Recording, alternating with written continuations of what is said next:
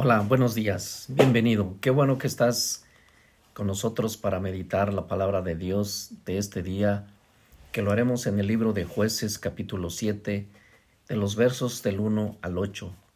Y se llama esta cápsula 300 escogidos por Dios. Acompáñanos.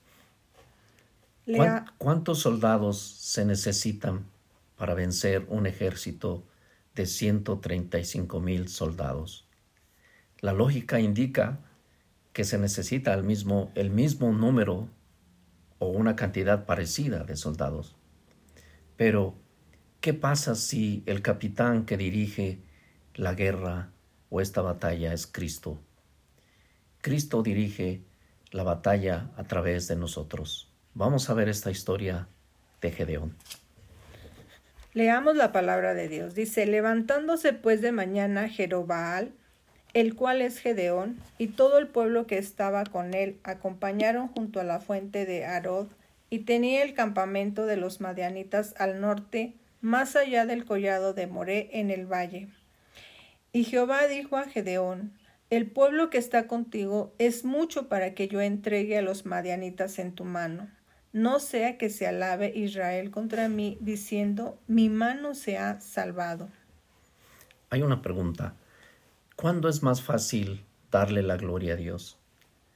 Sin duda que es que cuando a pesar de la situación que se, es muy difícil, salimos victoriosos, aun con pocos recursos, porque es más claro ver la mano de Dios a nuestro favor en esas situaciones que cuando todo está favorable. Ahora pues, haz pregonar en oídos del pueblo diciendo, quien tema y se estremezca, madrugue y devuélvese desde el monte de Galaad. Y se devolvieron de los del pueblo veintidós mil y quedaron diez mil. Y Jehová dijo a Gedeón, Aún es mucho el pueblo, llévalos a las aguas y allí te los probaré, y del que yo te diga, vaya este contigo, irá contigo, mas de cualquiera que yo te diga, este no vaya contigo, el tal no irá. Entonces llevó el pueblo a las aguas, y Jehová dijo a Gedeón, Cualquiera que lamiere las aguas con su lengua, como lame el perro, a aquel pondrás aparte, asimismo cualquiera que se doblare sobre sus rodillas para beber. Aquí vemos cómo Dios escoge a este ejército y para que este ejército saliera vencedor, Dios hace esto. Primero lo que hace es quitar el temor y armarlos de fe en Dios. Y Gedeón es alguien que confió en Dios y creyó todo lo que Dios le había prometido, que era vencer a los madianitas. Así que con la fe puesta en Dios, obedeció en todo aunque pareciera que las indicaciones que Dios les daban no eran las más indicadas según su lógica, pero al final Dios escogió a ese ejército a su manera. Entonces Jehová dijo a Gedeón, con estos trescientos hombres que lamieron el agua os salvaré y entregaré a los madianitas en tus manos y váyanse toda la demás gente, cada uno a su lugar.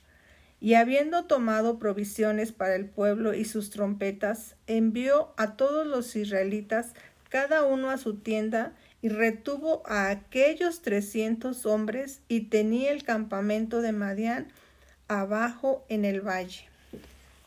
Aquí vemos cómo finalmente Gedeón se queda con tan solo el 1% del ejército que tenía. Él tenía 32 mil soldados cuando empezó y solamente quedaron 300, 300 soldados escogidos a la manera de Dios. Y el ejército que tenía enfrente era de 135 mil soldados. Eso quiere decir que por cada soldado que tenía Gedeón había 450 soldados en el ejército contrario. Y viene una pregunta para mí o para ti también. ¿Tienes un reto enfrente o una situación tan difícil que vemos algo tan grande que es imposible de vencer? Pero recuerda que es mejor confiar y creer en Dios que en nuestros propios recursos.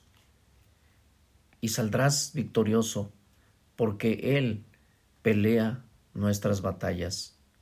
Pero algo muy importante también es no olvidarnos de darle la gloria a Dios.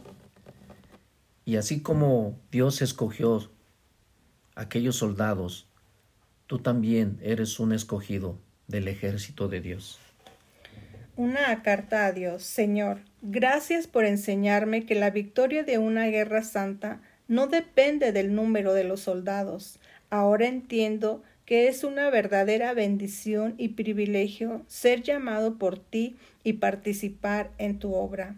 Ayúdame a servirte con fidelidad y ser una persona que vele por tu reino, siempre preparada para toda buena obra. Pues que Dios les bendiga mucho. Quedémonos con esta palabra para que con la ayuda de Dios enfrentemos y venzamos a los ejércitos que se oponen. Que Dios te bendiga. Que Dios les bendiga.